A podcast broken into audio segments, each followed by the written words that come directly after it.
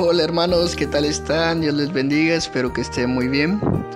El día de hoy vamos a dar inicio a un nuevo devocional, el cual se titula El significado de la cruz. Al día de hoy hemos eh, seguido la dramática historia del sufrimiento y la muerte de Cristo. También hemos escuchado cuidadosamente las siete palabras que pronunció desde la cruz. Pero en estos días que siguen ahondaremos en el, significado de su muerte. Y déjeme decirle hermano que no existe una sola explicación de su propósito. La cruz imagine que es como un diamante, el cual tiene muchas caras, y desde ellas vamos a tratar de lograr una comprensión plena y equilibrada de por qué murió Jesús. Cualquiera que investigue el cristianismo va a percibir de inmediato que hay un énfasis eh, puesto sobre la muerte de Jesús. Incluso los mismos evangelistas dedican buena parte de sus evangelios a hablar de la última semana de Jesús.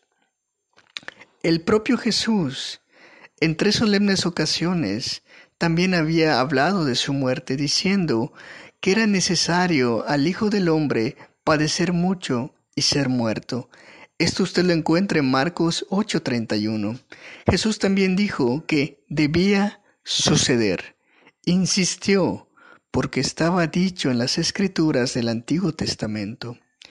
Jesús también se refería a su muerte como su hora la hora para la cual había venido al mundo. Al principio repetía que aún no había llegado, hasta que finalmente pudo decir, ha llegado la hora.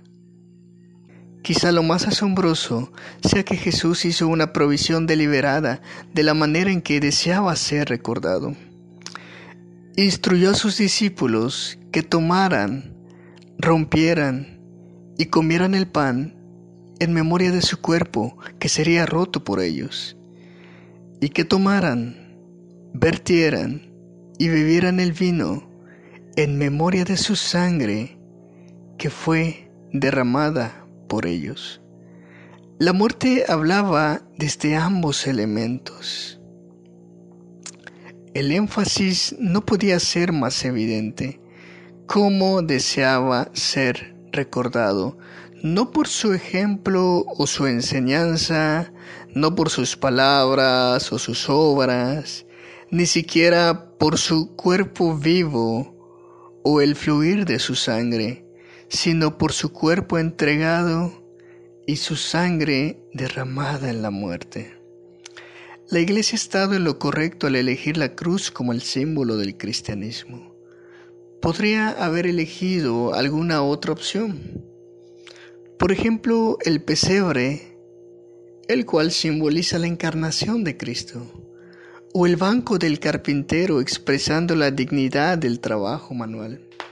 O qué tal la toalla, simbolizando el servicio humilde.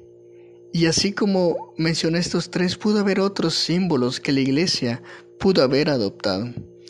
Pero eligió la cruz y la elección de la cruz es el supremo símbolo del cristianismo y el que es más notable porque en la cultura grecorromana la cruz era un objeto de vergüenza. ¿Cómo entonces Pablo podía gloriarse en ella? Bueno, continúa este devocional a lo largo de esta semana y esa es la pregunta que procuraremos responder.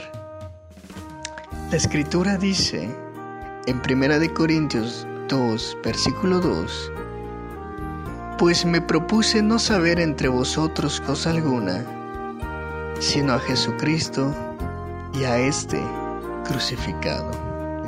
Dios te bendiga.